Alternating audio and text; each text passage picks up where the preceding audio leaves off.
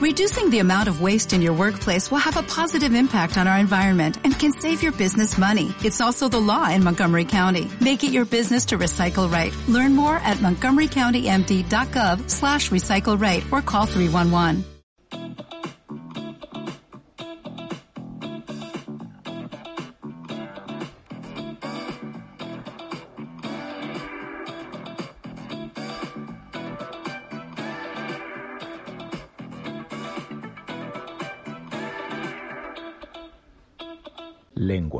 Conversaciones con Jorge Velázquez. Bienvenidos amigos de Lengua a otro episodio más de este fabulosísimo podcast.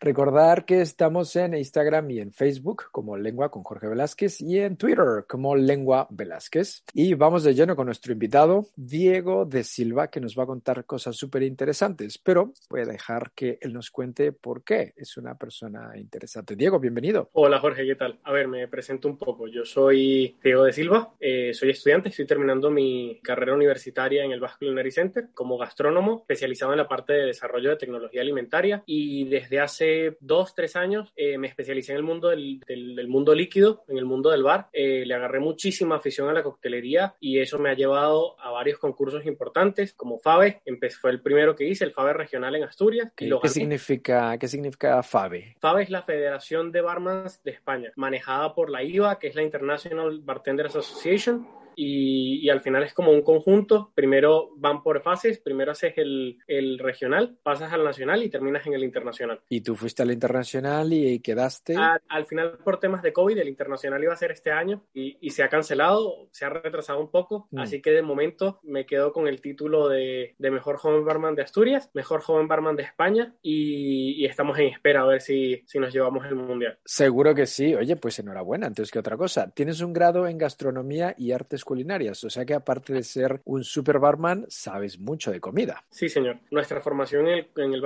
realmente es como muy, muy tangencial. Nos enseñan a tener un pensamiento muy lateral. Tengo un profesor, un barman, eh, Pachi Toritiño, bastante conocido en España y en el mundo, uh -huh. eh, una referencia en, en, el, en, el, en, el, mundo actual del, del bartender, y él siempre dice que hay que ver la vida con ojos de barman. Yo creo que esa es la filosofía que nosotros nos enseñan a aplicar en la universidad, pero más vista hacia absolutamente todo, con la comida, con el servicio, cómo podemos transformar una habitación, un cuarto o una playa en algo totalmente rompedor para nuestro cliente y hacer que viva una experiencia inolvidable, porque al final yo creo que, que, el ser humano ha evolucionado y ya no buscamos en la alimentación el comer, porque perfectamente podemos comer en nuestras casas, todo el mundo sabe cocinar. Yo creo más, que, lo más que bien, más que, bueno, no muy bien, no todos, pero bueno, sí, podemos abrir una lata de algo, sí. Eso es, todos podemos abrir una lata de atún, una lata de carne y calentarla claro. en, en olla. Eso es lo más fácil del planeta. Pero realmente ese punto de experiencia, ese, ese placer de sentir lo que nos están enseñando, lo que nos están mostrando en un restaurante, yo creo que es lo que todos buscamos, ese punto diferenciador que te haga pensar el que vale la pena lo que estás pagando o lo que te has movido por ir a ese sitio. Claro, y ahora mismo en, en varias partes del mundo ir a un restaurante se ha convertido en eso, en vivir una experiencia, ¿no? No solo ir a que te den de comer algo rico, sino eh, que los otros sentidos también eh, entren en juego, ¿no? Eh, mencionas tu universidad del Basque Culinary Center en el País Vasco, aquí en España, ¿cierto? Eso es, sí, en España, en, en Guipúzcoa, en Donosti, en, en, San Sebastián. Arriba en una montaña está nuestra facultad, que forma parte de la Universidad de Mondragón, una facultad aparte de ciencias, de ciencias gastronómicas y artes culinarias. Tenemos allí, pues, absolutamente, eh, yo creo que todo lo necesario para aprender de, sobre gastronomía, sobre nutrición, sobre, de, sobre la tecnología alimentaria. Se da mucha importancia a todo lo que sucede dentro del alimento a nivel físico, químico, a nivel nutricional, por qué puedes comer las cosas y qué función tienen. Además de, obviamente, toda la historia que viene detrás, el de dónde vienen las cosas, el saber por qué la paella se llama paella y no arroz con cosas,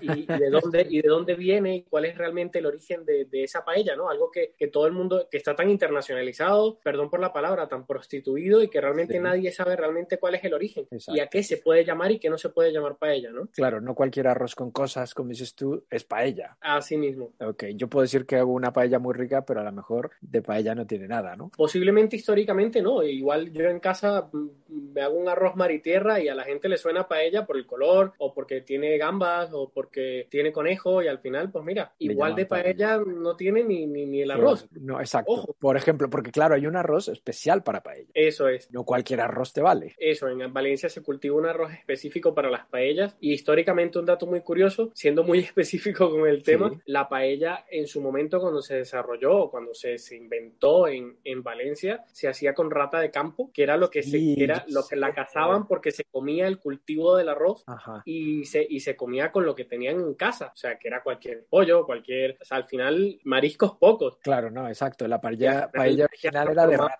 Muy interesante, yo esto sí que lo sabía, pero claro, era una rata mm, como acuática, digamos, era como más limpia, no era una rata de ciudad. Eso, era un conejo, era una rata de campo, un ratoncillo, que al final era como si una liebre de casa, exactamente lo mismo, a nivel mm, de animalillo de campo, vamos.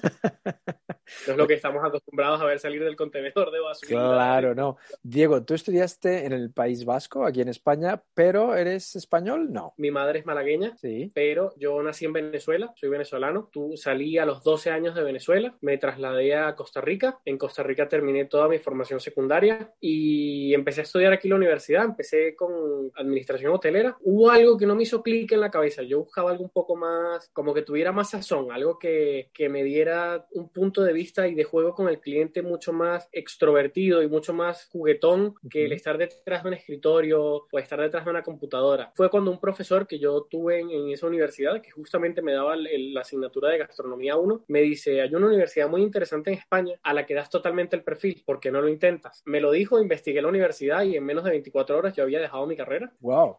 había llamado a mi madre que estaba viviendo en ese momento en Chile y le dije, mamá, yo no sigo, me voy a España porque no quiero seguir en esta carrera. Conseguí una carrera mejor y una carrera que me va a hacer mucho más feliz. Y así empezó el, recorrido, ¿verdad? Me, la primera vez en las pruebas que hacen para, para, poder entrar a la universidad, perdí la oportunidad, me dijeron que no, por falta de papel. Y yo decidí embarcarme un viaje a México para trabajar, para hacer dinero, para poder llegar allí con una, con una base económica sí. y volver a intentarlo de nuevo. Me fui a México, estuve ocho meses aproximadamente viviendo en México mientras volví a intentarlo, mm, ocho meses, un año más o menos. Y la segunda vez que empiezo a intentarlo, yo presiono, yo siempre digo que a mí me aceptaron en el culinario por, por pesado, más que por, más, que por tener los requisitos, por, por, por, pesado, porque no hay día que yo no le escribiera a la pobre mujer que se encargaba de las admisiones. O sea, llegué y esa mujer me saludó como si me conociera toda la vida, de tantos correos que le envié a la pobre. Y al final, pues me dijeron que sí, y yo creo que me fui con una ilusión tremenda, con unas expectativas enormes que han sido y siguen siendo totalmente cumplidas. Y, cada día, y, y, cada día me sorprende más todo lo que aprendes y todo lo que puedes llegar a aprender en mi universidad. Entonces es una universidad muy, muy buena y ha superado tus expectativas con creces. Totalmente. El, el grado, bueno, hay que decir que aquí en Europa las licenciaturas se llaman grados. El, el grado es en gastronomía y artes culinarias. Sí, la pregunta la pregunta suena un poco tonta, pero ¿tú crees que comer es un arte? Depende de dónde y cómo.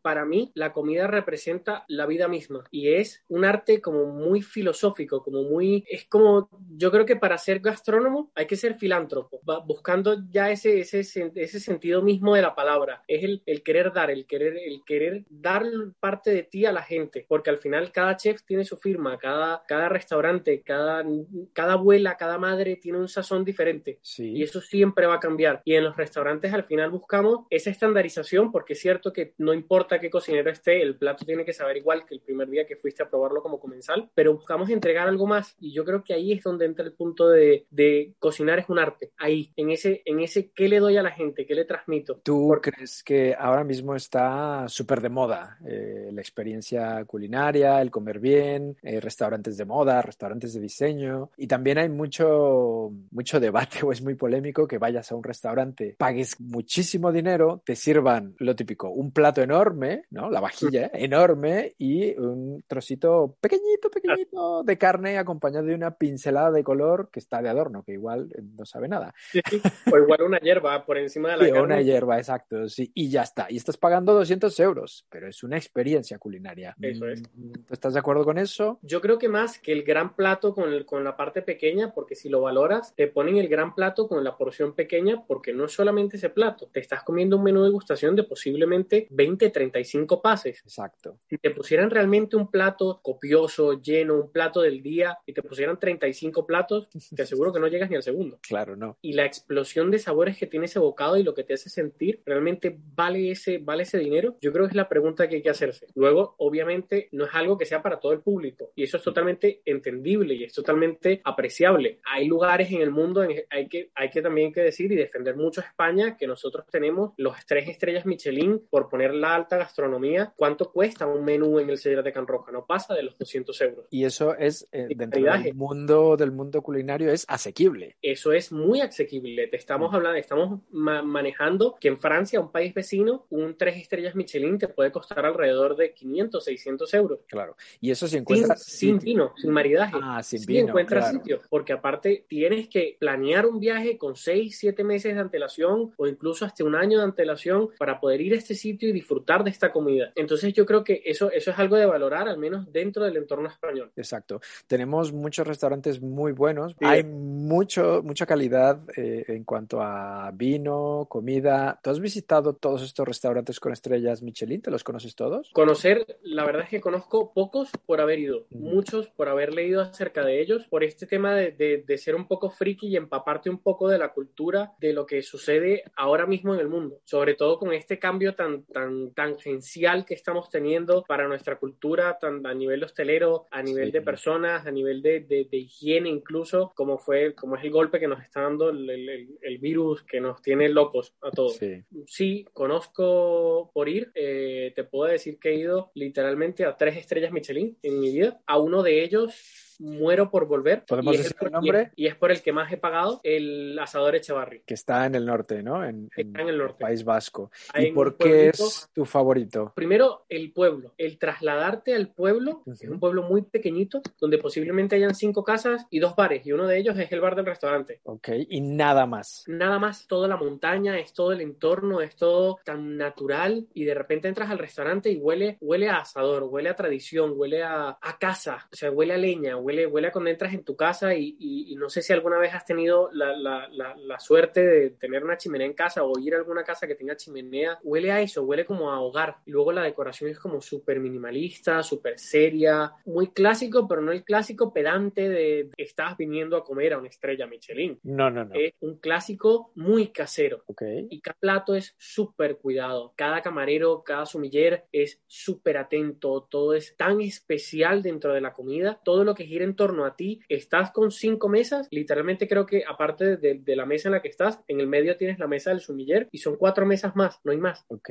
O sea, es es- muy es- pequeño, muy exclusivo y todo está Sí. muy cuidado. Y es una danza, o sea, es una danza todo alrededor de la comida, del servicio, de eh, espectacular. Y luego la filosofía que tienen con el asador, todo es hecho a la brasa, pero aún así no todo te sabe a madera, a humo, a, a parrilla. Ujú. Es como un sabor tan, tan sutil, tan delicado, tan un producto tan cuidado, un producto tan fresco, espectacular. Para mí, de verdad que ha sido bueno. Esto está en Vizcaya y el pueblo se llama, tú lo sabrás pronunciar mejor que yo, Axpe, Axpe, A-X-P-E. Aspe. Y no es caro como si estuviéramos, eh, como si nos dejáramos un riñón. No, no. Te piden para la prerreserva que pagues la mitad del, del menú. Cuando ellos abren menú, cuando comienza la abren las reservas cuando comienzan las temporadas. 24 horas después ya no hay, ya, ya no hay puesto. ¿En serio? ¿Y cuándo, ¿cuándo Nosotros es esto? no, no sabría decirte. Yo creo que nosotros, cuando reservé con mis amigos, era posiblemente octubre y fuimos en marzo. Wow. Eh, fue, yo, nos quedamos, estuvimos literalmente toda la noche despiertos esperando con la página abierta para que no se nos petara la página, esperando para poder reservar. Es la única vez en mi vida que he hecho esto. Estuvimos despiertos esperando, todos con la página abierta, porque como todos íbamos a hacer la reserva, por si se le petaba el ordenador a uno, que el otro pudiera hacerla. tuviera la opción. Bueno, no suena tan raro teniendo en cuenta que hay gente que hace esto mismo para conseguir entradas para conciertos de sus cantantes o bandas favoritos, que, du- que duerme tres días delante del estadio para ser el primero en entrar. Bueno, esto es un poco lo Totalmente. mismo, pero en el mundo gastronómico. Exactamente, pues nosotros teníamos esa emoción, esa afición de poder ir y cuando vas a hacer la pre-reserva te piden que abones la mitad de lo que va a ser el menú. Cuando llegas allí, pues tienes, no tienen la opción de maridaje con el, con el menú, sino que te ofrecen una carta de vinos y obviamente el sumiller está a tu total disposición y te recomienda vinos excepcionales y espectaculares que van a la medida con el plato y a la medida contigo. Porque cuando eso, es, eso es, importante porque no es solo la comida, también es la bebida. Has mencionado dos cosas que para la gente que no tiene ni idea de gastronomía dirá, mira qué bien, pero ¿qué diablos es eso?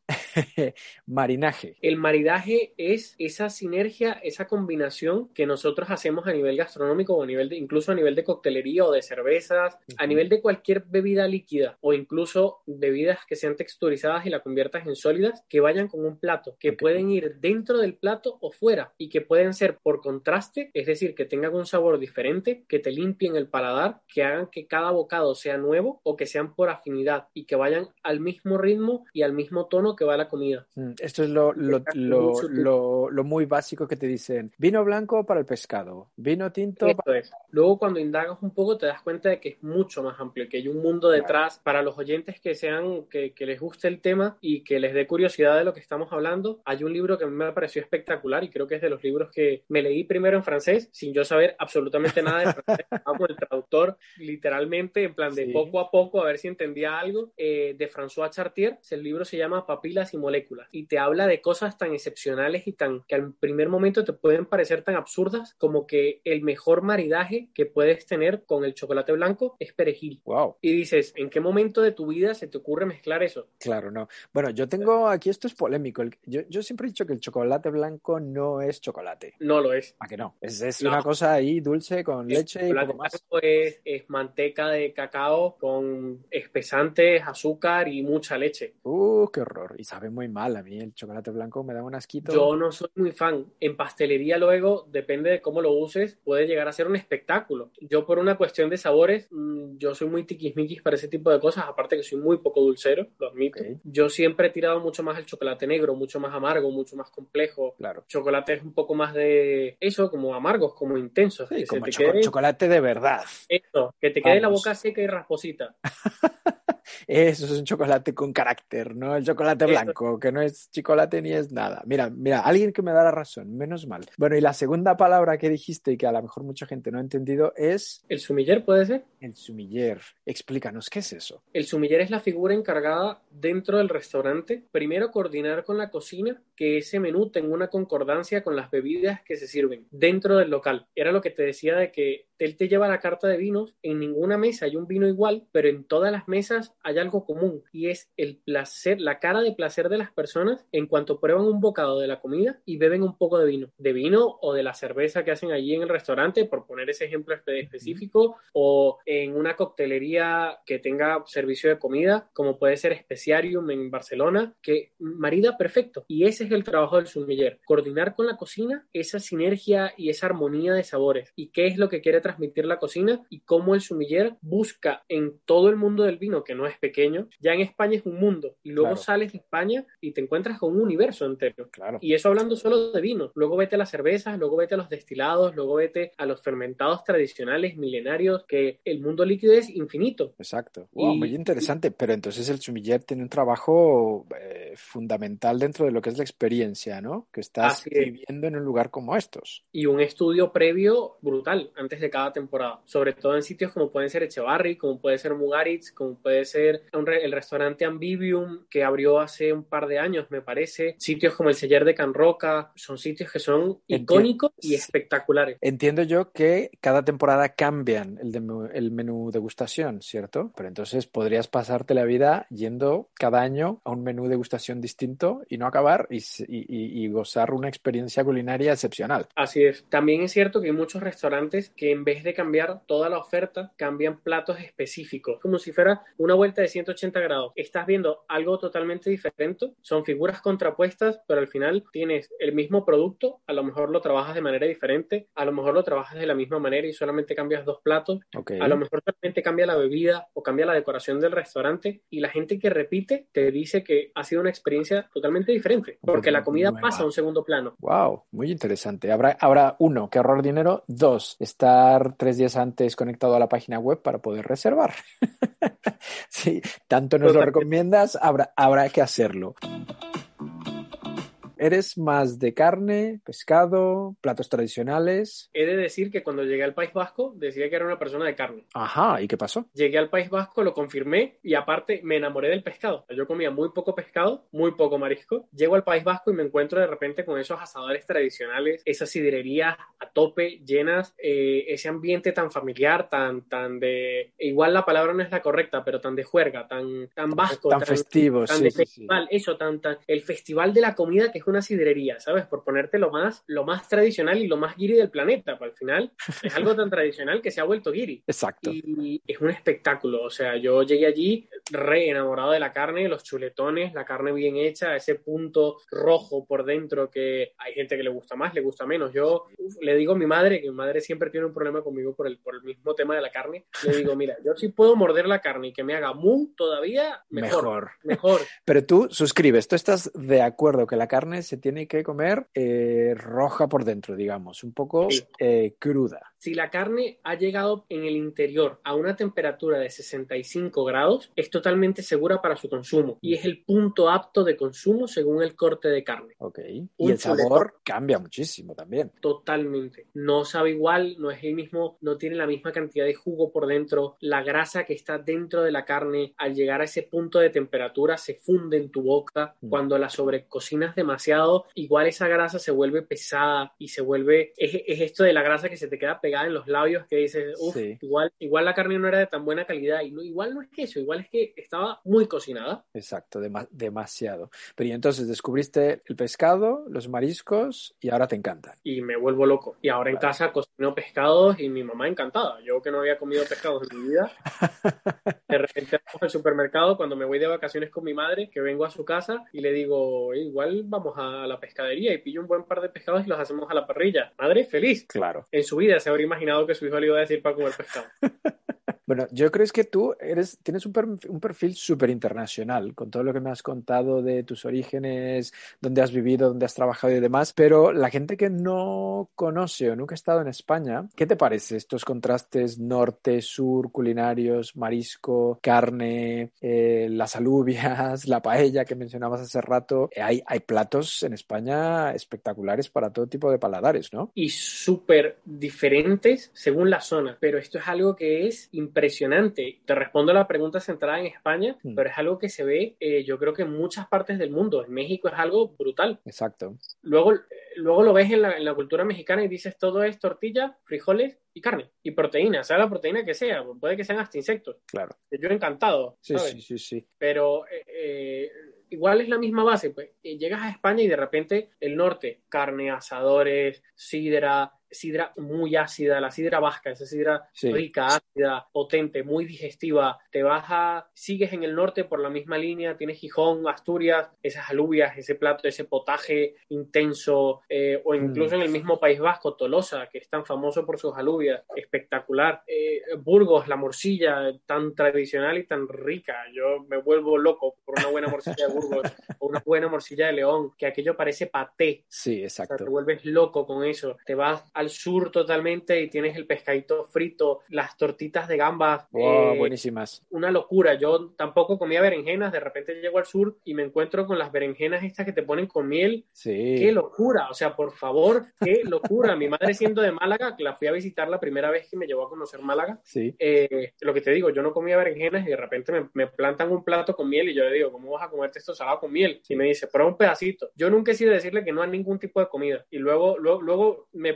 preguntarás qué he comido y te, y te quedarás con la boca abierta. Pero me dice, pruébalo. Yo me la sirve y le digo, pónmelas como te la comes tú. Ok. Me sirve, me echo un montón de miel y yo pruebo eso y se me hizo la boca agua. Exacto, es Y a día de delicioso. hoy no hay, no hay día que no vaya a Málaga que no me coma un plato de pescadito frito y mis berenjenas con, con miel. Qué cosa más espectacular, por favor. Hay, mu- hay muchos platos por descubrir en España, pero yo tengo una teoría. Vamos a ver, tú que eres un experto en, en comida, a ver si tú estás de acuerdo conmigo. Si tú hablas con un español, te va a decir que la mejor comida del mundo mundial es la española. Si tú hablas con un mexicano, te va a decir que la mejor comida del mundo es la mexicana. Si tú hablas con un francés, te va a decir lo mismo. Y así, los portugueses, los italianos, bueno, todo el mundo te tira para casa, digamos, ¿no? Eso es. Pero yo creo que eso es un poco, quiero decir, en todas partes del mundo hay comida rica y comida maravillosa, no solo en México, no solo en España. La comida nos hace ser, nos convierte en seres súper nacionalistas. Mm, exacto, Súper. esa es la clave. Siempre tiramos a casa. Y tú, que conoces de muchas cocinas, mm, no, no, no, quiero, no quiero decir con cuál te quedarías, pero cuál te sorprende, cuál te parece interesante, cuál te parece explosiva. me vuelve loco, me vuelve loco a nivel conceptual y a nivel de sabores, todo lo que tiene que aportar Asia como continente,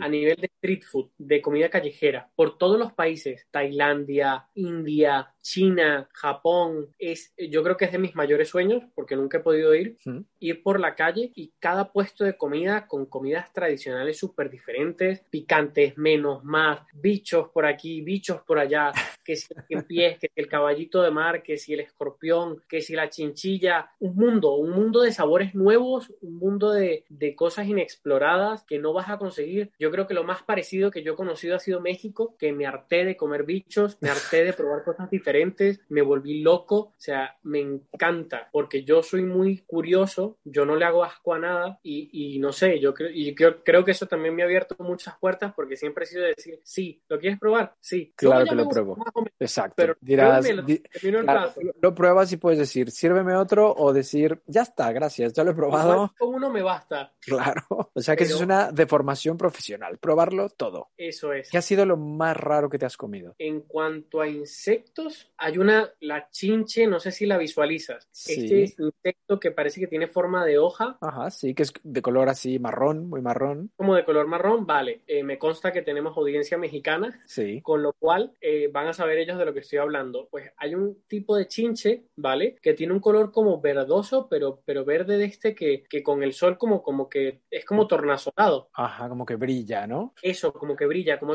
es, es, es, eh, verde alienígena. Ok.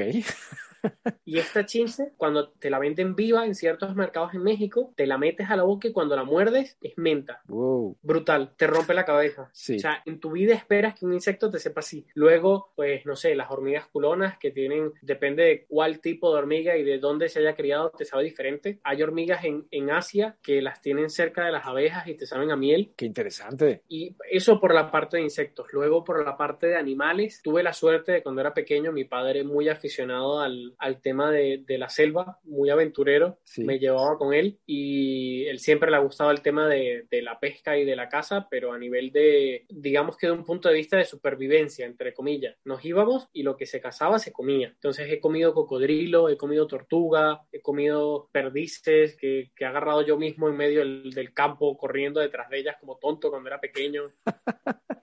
Has corrido detrás de tu propia comida. Sí, sí, literal. Y la comida ha corrido detrás mío también. Te voy a decir una serie de animales y tú me vas a decir si los has comido o no los has comido, ¿vale? Ya has mencionado algunos como cocodrilo y demás. Rana, No, tiburón, sí, perro, no, gato, no. mono, Creo, no lo sé porque nunca me lo confirmaron. pero ¿cómo creo? A ver, ¿dónde estabas? ¿Dónde estabas metido? Me fui con unos amigos y me dijeron que no preguntara qué carne era. Dije como lo mismo que me acabas de hacer tú, dije muchas cosas y de repente cuando dije mono pusieron cara rara. Entonces igual era mono, no sé qué era, igual era carne y me estaban haciendo a mí la broma, ¿sabes? No lo sé. Era roja, Nunca lo sabremos, pero te la comiste igual. me la comí, estaba buena. Ok, bueno, y ahora con toda esta polémica del COVID y demás, ¿has comido o comerías murciélago? Sí, ¿Sí que lo has comido o lo comerías? lo comería. Ah, Ok, o sea, no tienes ningún problema en probar de cualquier cosa. Ningún miedo, y Ok. ningún miedo. En China, aparte de todo el respeto que le tienen, aunque ahora lo veamos un poco, aunque ahora sea un poco controversial, pero le tienen un respeto impresionante al- al- a todos los animales. Ujú. A nivel de, a nivel gastronómico. Hacen tantas cosas con todo. O sea, ahí estuve investigando con un amigo que me pasó él el dato y nos pusimos como loco a investigarlo. Hay vinos que hacen que se maceran con ratas, que se maceran con murciélago y con otros animales y que ellos describen como sabores curiosos, como sabores complejos. Y al final, pues como gastrónomo te da curiosidad saber qué, qué es. O sea, más que el, que el que se te mete en la cabeza para meter murciélago en vino. Exacto. Que ya es complicado. Claro. Pero dices, ¿a qué sabe? Exacto. Quiero probarlo. Curiosidad. Porque a fin de cuentas eso, es, como a la, gente le gusta experimentar con la comida, con la bebida, mezclar, si pongo esto, si pongo el otro. Me imagino que tú sabes y has probado el mezcal. Sí. Sabes que hay un tipo de mezcal que lo ponen a macerar con, no sé si es una pierna de pollo o una cosa así. Ah, con pechuga. Con pechuga de pollo. El mezcal de pechuga. Exacto. Que en, principio uno dice, ¿a quién se le ocurrió? O sea, ¿en qué cabeza cabe? Pero luego pruebas el mezcal y está buenísimo. Y está bueno. Claro. Entonces, mira, de ahí del pollo damos un salto a, a China y nos vamos a mezclarlo con murciélago. Bueno, no, ya no parece tan descabellado. Y que luego es una cuestión totalmente cultural. Hmm. O sea, tráete a Latinoamérica un queso gallego que huele a muerto cuando lo abres y que a los gallegos les vuelve loco. Exacto. Tráetelo aquí a Latinoamérica a ver quién se lo come. Exacto. O sea, Nada, no, na- nadie se poco- acercaría. Claro. Y luego llévate allí lo mismo, un mezcal con un escorpión dentro. Claro. Que la gente va a decir, uy, igual, Mejor igual no eso lo yo me lo como. Igual no. O llévales, es muy curioso, yo tengo en mi casa, tengo en mi casa un bote de, de grillos, Ajá. de botanas, de grillos, de, de grillos ya Sí, de estos que se comen, Para- sí, sí. para picar. Pero, y están condimentados con sal. eh, Esos están como secos, como deshidratados, y, Sí, están sí. co- y saben eso, como a palomita, como a... Exacto. No saben a otra cosa. Y cada vez que mis compañeros entran a mi cuarto es como, de verdad no entiendo cómo puedes comer esto. Y les, re- y les repito exactamente lo mismo, pues yo no entiendo cómo tú te puedes comer un queso que nos tiene en la nevera con un olor asqueroso desde hace una semana. Claro. Cada uno con sus historias raras. Exacto. Ya que hablas de bichos, te voy a preguntar, eh, hay una teoría muy difundida ahora mismo que es, eh, bueno, aparte de que la carne es muy dañina para el ser humano, es muy dañina para el medio ambiente, el planeta, no voy a entrar en polémicas, puede ser, puede no ser, pero la historia es que se supone que el futuro de, de culinario de la humanidad está en los insectos, a lo mejor a muy largo plazo. ¿Tú qué opinas? Si eso llegase a suceder, yo sería de los primeros que estarían a favor. Sí, tú has comido Yo. insectos y te parece que son nutritivos, es una buena fuente de alimentación. Cuando lo ves, tienen la cantidad, o sea, son perfectamente, cumplen las características nutricionales que necesitamos. Son un alimento súper noble porque se adaptan a lo que lo cocines. O sea, que perfectamente puedes hacer un guiso, perfectamente puedes hacer una alubia, perfectamente puedes hacer lo que quieras y lo que te permita el alimento. Pero va a, a adoptar ese sabor y no te va a aportar un sabor que digas, "Mm, me sabe a grillo, porque no, Ujú. es que es muy noble el alimento en ese sentido. Entonces te permite moldearlo a lo que tú quieras. Mm, Y luego hay otra corriente muy importante a nivel futuro de la alimentación y es la carne de laboratorio. Carne de laboratorio, o sea, carne creada en un laboratorio. Carne creada a partir de un laboratorio, a partir de proteínas, a partir de enzimas, a partir de fibras, Mm. que es lo que la gente ahora mismo llama carne vegana. Que también Y eso es ahí un yo poco veo polémico, también, ¿no? ahí yo un poco polémico y tampoco quiero entrar mucho en el tema por Sí. lo mismo, pero me parece que ahí, a nivel del trabajo que se puede hacer y que se está haciendo en ese campo, me parece súper interesante y me parece que tiene un futuro bastante importante en nuestra alimentación, sobre todo por el tema de que ahora, a ver cómo lo digo sin que suene mal, Sí, eh, ahora al estar todo tan masificado y al estar todo tan globalizado, parece que estuviera de moda ser verde exacto, sí. todos somos happy flower y todos plantamos árboles y todos reciclamos. Y luego a ver quién realmente recicla en su casa, en su casa, ojo.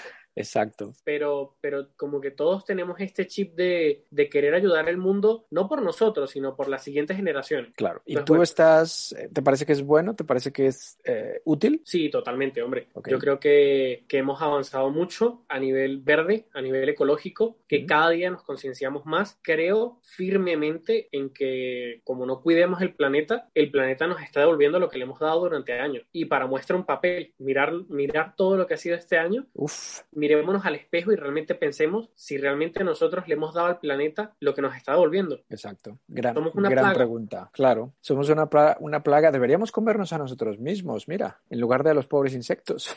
Igual Hannibal Lecter tenía razón. Efectivamente. que bueno, eso ya, eso ya, eh, Nah. Bueno, Yo, yo pensé que contigo me iba a pasar todo el podcast hablando de bebidas. Y es que no hemos hablado de bebidas, hemos estado hablando casi todo el tiempo de comida. O sea, vamos Pues a sí. dar otro podcast para hablar de bebidas, porque esa es tu especialidad. Eres un muy buen barman. sí, señor. Me dedico al mundo de la coctelería desde hace tres años ya y cada día me enamoro más del mundo, de- del mundo líquido. ¿Y cuál sería tu bebida favorita? Ahora mismo, ojo, voy por temporada. Sí, ok. Ahora mismo es. Ahora mismo el whisky, específicamente de las zonas de los Highlands en Escocia. ¿Y eso El- por? Escocia, Escocia divide su, su mapa a nivel de whiskies en diferentes áreas, ¿vale? Mm. Entre ellas está la Highlands, que es como el, el chiquito sin nombre, el chiquito sin padre, porque están un poco perdidas por allí. Y he de decir que realmente es un whisky que a mí me apasiona, o sea, son zonas de, son una zona de whisky que a mí me apasiona. ¿Tú cómo lo tomas? ¿Con hielo, sin hielo? Depende del whisky. Mm, no, no todos se toman igual. Para mí no, yo creo que es, un, es mucho a gusto del cliente. Hay gente que, que prefiere echarle dos, tres gotitas de agua, hay gente que prefiere tomarlo con hielo, hay gente que prefiere tomarlo sin hielo y a temperatura ambiente o frío y sin hielo. Y en todas te vas a ver diferente. Claro, entonces depende, depende mucho de- del paladar de, de la gente. Eh, Recomiéndanos de- un el cóctel. un cóctel, te lo voy a recomendar a ti. ¿Qué te Venga. gusta? ¿Qué sueles, qué te gusta más? ¿El dulce, el ácido, Mm, el picante, el especiado? Dulcito. No, el picante, el picante, tú habrás probado las micheladas en México, ¿no? Sí, muy complicado todavía. Yo creo que he probado solamente una michelada en mi vida que he dicho, mm, repito, Claro. Tiene que estar muy bien hecha, porque si no. Pero es que también es lo mismo que, yo qué sé, que, que la paella es de su padre y de su madre. Nadie Claro. sabe de dónde viene, nadie sabe cuál es la receta original, ni cómo se hace. Pero ca- Pero cada restaurante, o, o como, la- llevémoslo al mundo líquido, como la sangría. Ok, Cada, cada bar tiene una sangría diferente. completamente distinta, exacto. O sea, yo creo que la sangría más estandarizada que existe es la de Don Simón. y es que a eso se realmente se le puede llamar sangría. Claro, para quien no lo sepa, Don Simón es una marca de vino que venden en el supermercado, que digamos que es la mejor, es la más baratilla, ¿no? Sí, sí, es el, el- el típico vino de cartón para cocinar. Claro, Para que lo exacto. entender de la manera ¿Cómo internacional. harías, ¿Cómo harías tú una, eh, ahora que lo dices, una sangría rica? Así que digas, ¡buah! Con un buen vino, Ajá, buen vino tinto. yo creo que un buen vino tinto, Ujú. si es garnacha, mejor, el O tipo sea, de uva. O sea, muy buen vino, ok. Yo, yo soy muy fan de la garnacha, es mi uva favorita, así que si puede ser una garnacha, mejor. Ok, Pues aparte tiene un perfil de sabor muy rico y muy frutal. perfecto. Entonces, vino tinto, buen vino tinto. Un buen vino tinto, naranja, R- eh, eh, rodajas, rodajas de naranja, ok, rodajas de de naranja, lima, rodajas de lima, orejones, orejones, ¿a qué te refieres? De... el, el durazno seco, Ah, ok.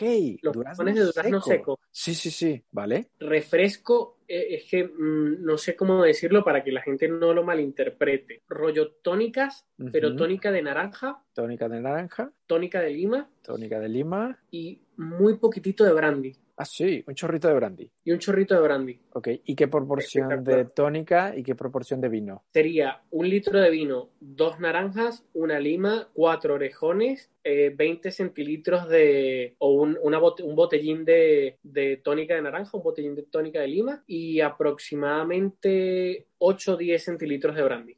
Y vamos a, vamos a hacer esta mezcla y la vamos a bautizar como sangría, sangría Diego da Silva. La sangría de la lengua, vamos a dedicársela al programa. Venga, bien. Ten- tenemos ya una bebida oficial y todo en el podcast. Qué bien. Igual la internacionalizamos y se vuelve la, la, la, re- la real sangría española, ¿no? Efe- efectivamente. Vamos, te prometo que la voy a hacer. Te voy a mandar un vídeo. Muy bien, muy bien. Luego me contarás qué tal te quedó. Yo soy fan de las sangrías, o sea que sí Pues que la voy a perfecto. hacer, sí que la ¿Cuál voy a hacer. Sí, sí. Bueno, tú me imagino, eh, por lo que me has contado, que has escuchado alguno de los podcasts y sabes que en el podcast hay un juego de palabras. ¿Te, Sí. te gustan los juegos? Sí, bueno, Venga, vamos, vamos a ello. Yo te digo una palabra, tú me tienes que responder con lo primero que se te ocurra. La- una palabra nada más. vale, Yo te digo una palabra, tú me contestas con otra palabra. Muy rápido. ¿Listo? ok.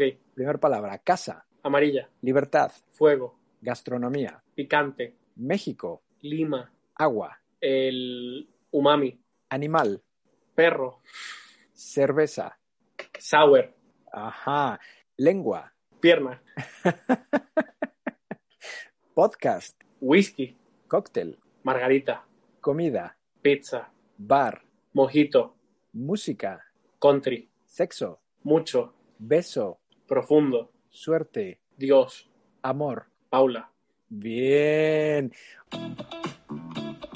Oye, tu manager me dijo que no te hiciese preguntas personales, pero por ahí alguien me contó eh, bueno, la gente que nos escucha no lo sabe, tú vives normalmente, radicas en España, pero ahora mismo estás en Costa Rica. Eh, me dijo tu manager que estás en Costa Rica porque fuiste a pedirle matrimonio a tu novia. Todavía no se lo he pedido y está aquí al lado mío. No es cierto. No, no me digas eso. o sea que ha arruinado la sorpresa. Bueno.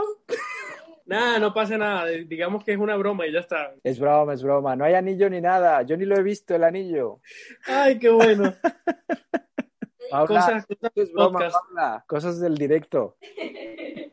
Ay, qué bueno.